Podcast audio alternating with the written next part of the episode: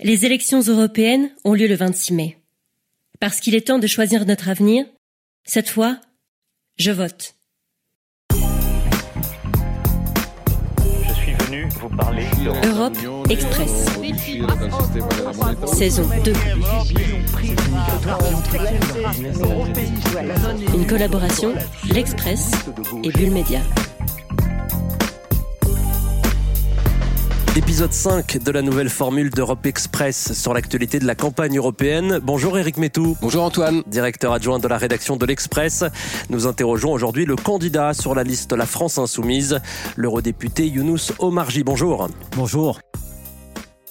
Younous Omarji, la France Insoumise vient de lancer l'opération hashtag sortir des traités. Des juristes l'affirment, il est impossible de sortir des traités européens sans sortir de l'Union européenne. Est-ce que la sortie de l'Union européenne, ça reste aujourd'hui une option chez les Insoumis? Mais ce n'est pas vrai. Il est possible de désobéir euh, aux traités sans sortir de l'Union européenne. Donc, euh, je ne sais pas quels juristes ont, énoncé euh, ceci, mais ce n'est pas euh, la réalité. Donc, c'est pas la sortie, c'est la désobéissance que vous prenez. Oui, la désobéissance et la sortie des traités, c'est à peu près, c'est à peu près la même chose. Cela veut dire que nous avons la possibilité dans un certain nombre de domaines, de ne pas euh, céder aux injonctions euh, de Bruxelles et, le cas échéant, de ne pas faire application de certaines règles posées par euh, les traités. Donc ça implique un blocage qui provoquerait nécessairement un ralentissement de la construction européenne. Est-ce que vous rejoignez pas là finalement la stratégie de l'extrême droite?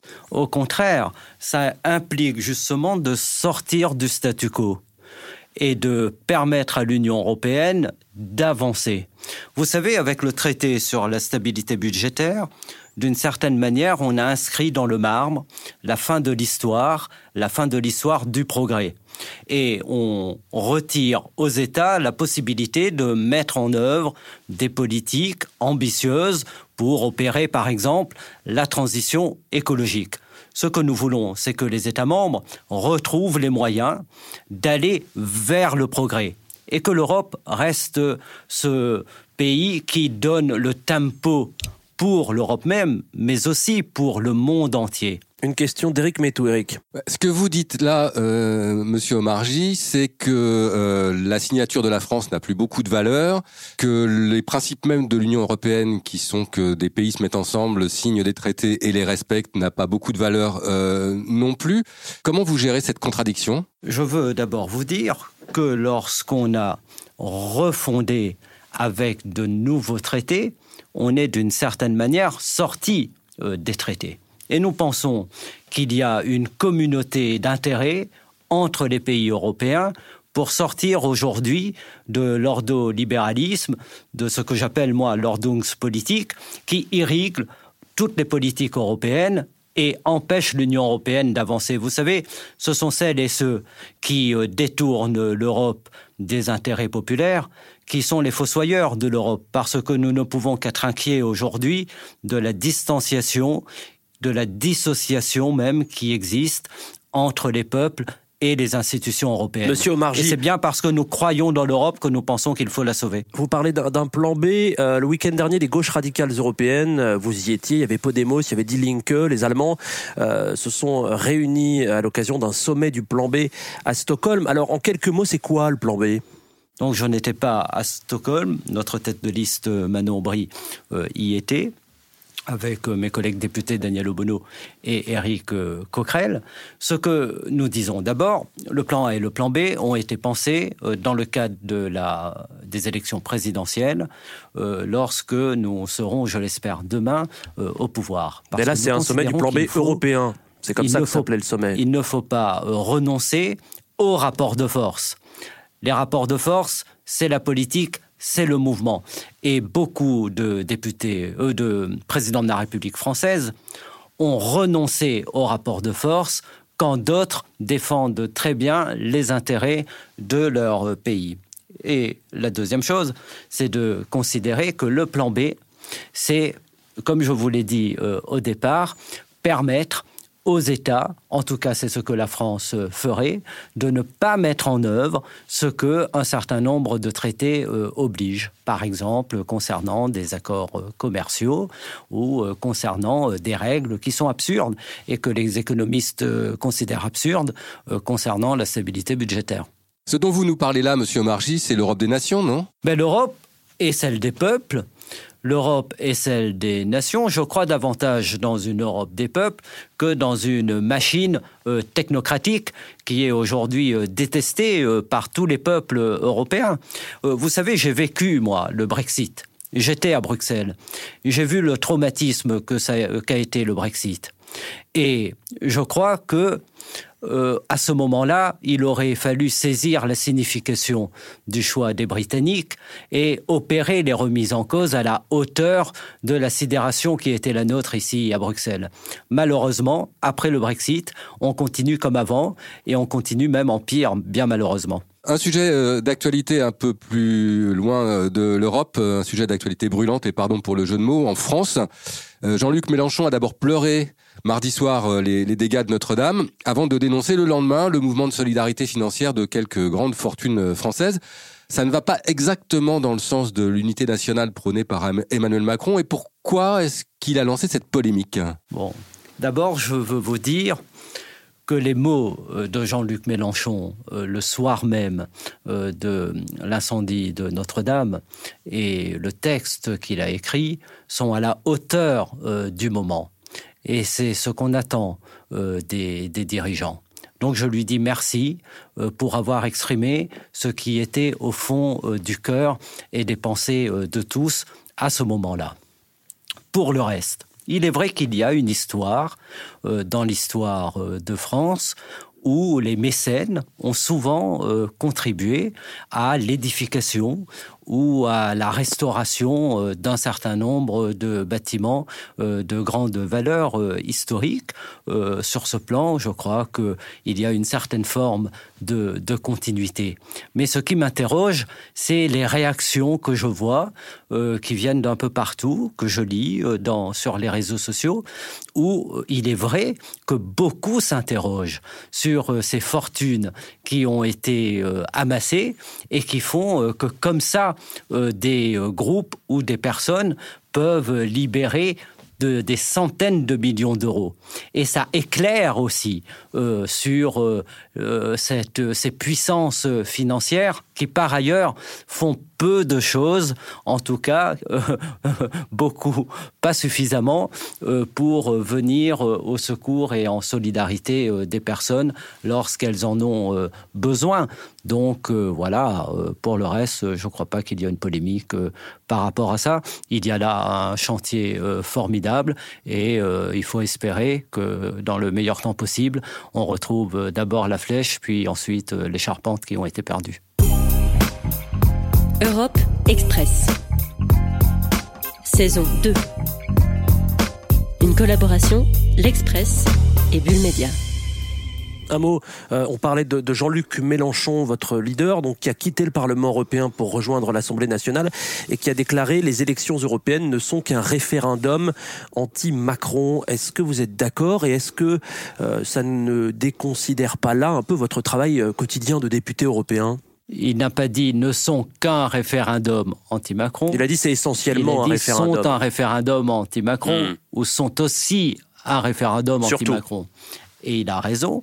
Et ce scrutin est un référendum anti-Macron, mais il sera aussi un référendum anti-Juncker, anti-Merkel, un référendum contre les politiques euh, européennes actuelles et euh, une expression pour euh, une autre Europe. Voilà ce que seront ces élections européennes.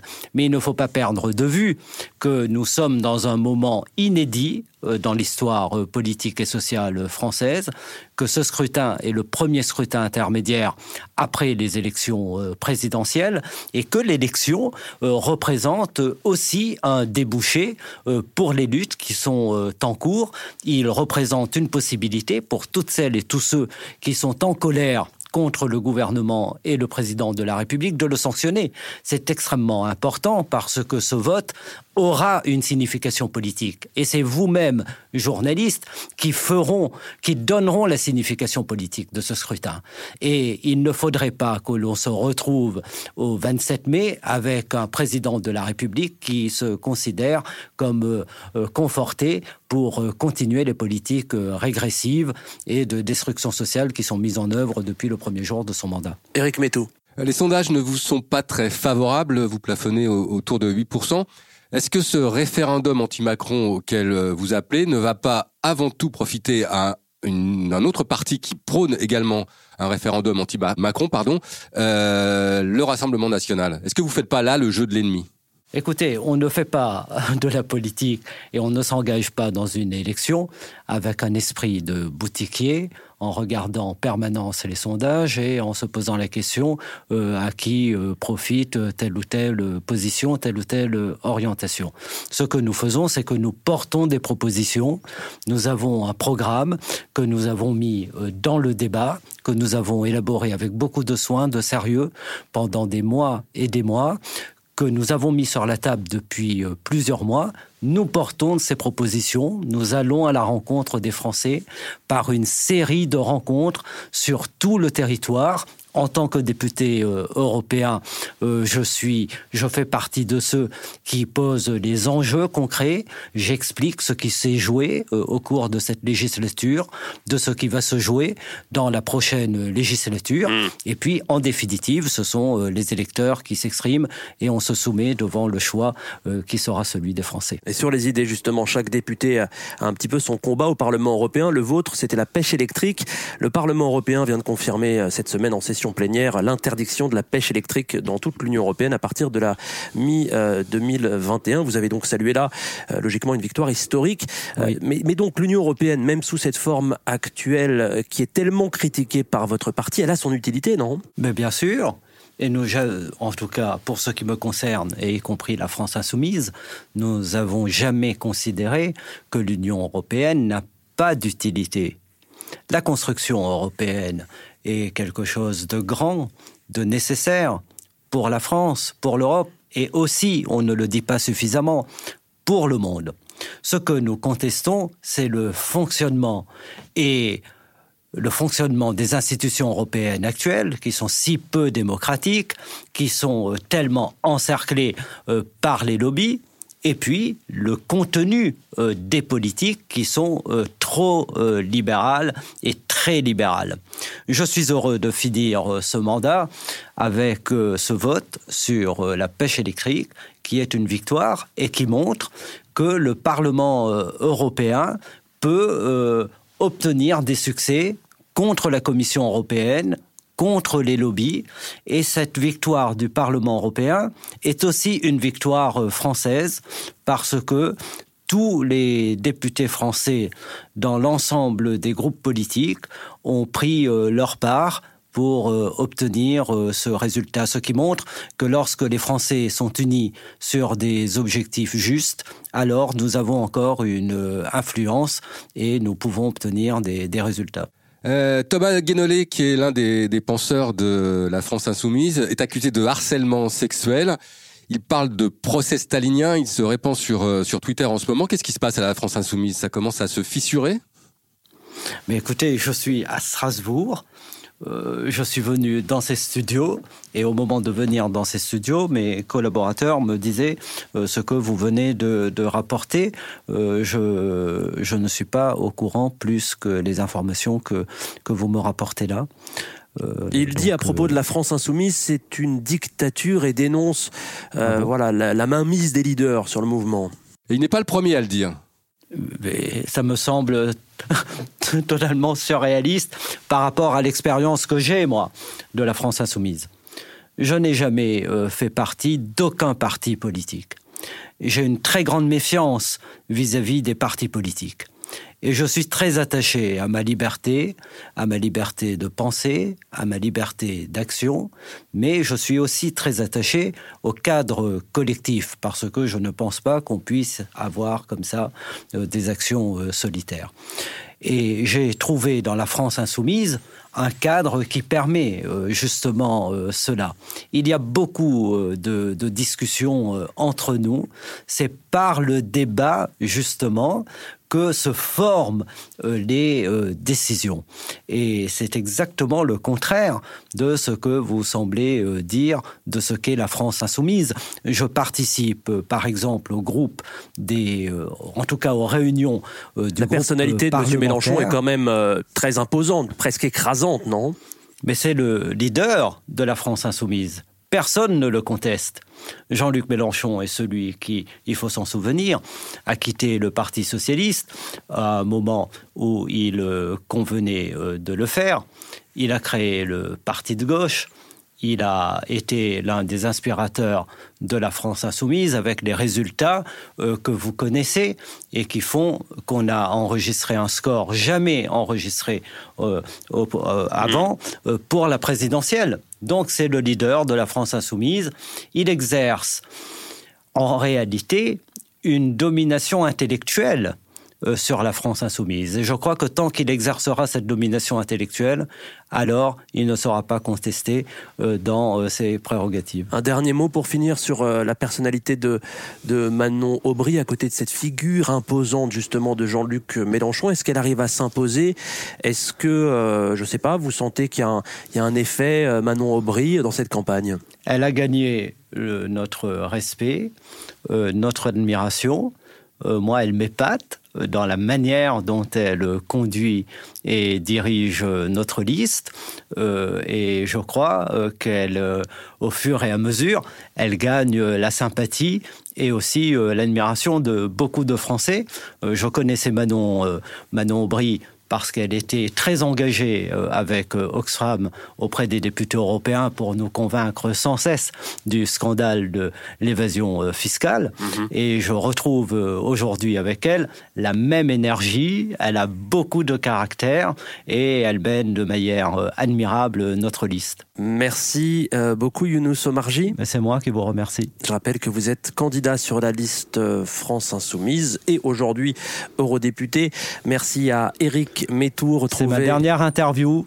C'est votre dernière interview? À Strasbourg, à Strasbourg, européen. Voilà, c'était la, la, dernière session, on le rappelle, cette semaine à Strasbourg. Vous pouvez retrouver ce podcast sur toutes les plateformes d'écoute, notamment ICO Podcast, notre partenaire. Stay tuned et à la semaine prochaine.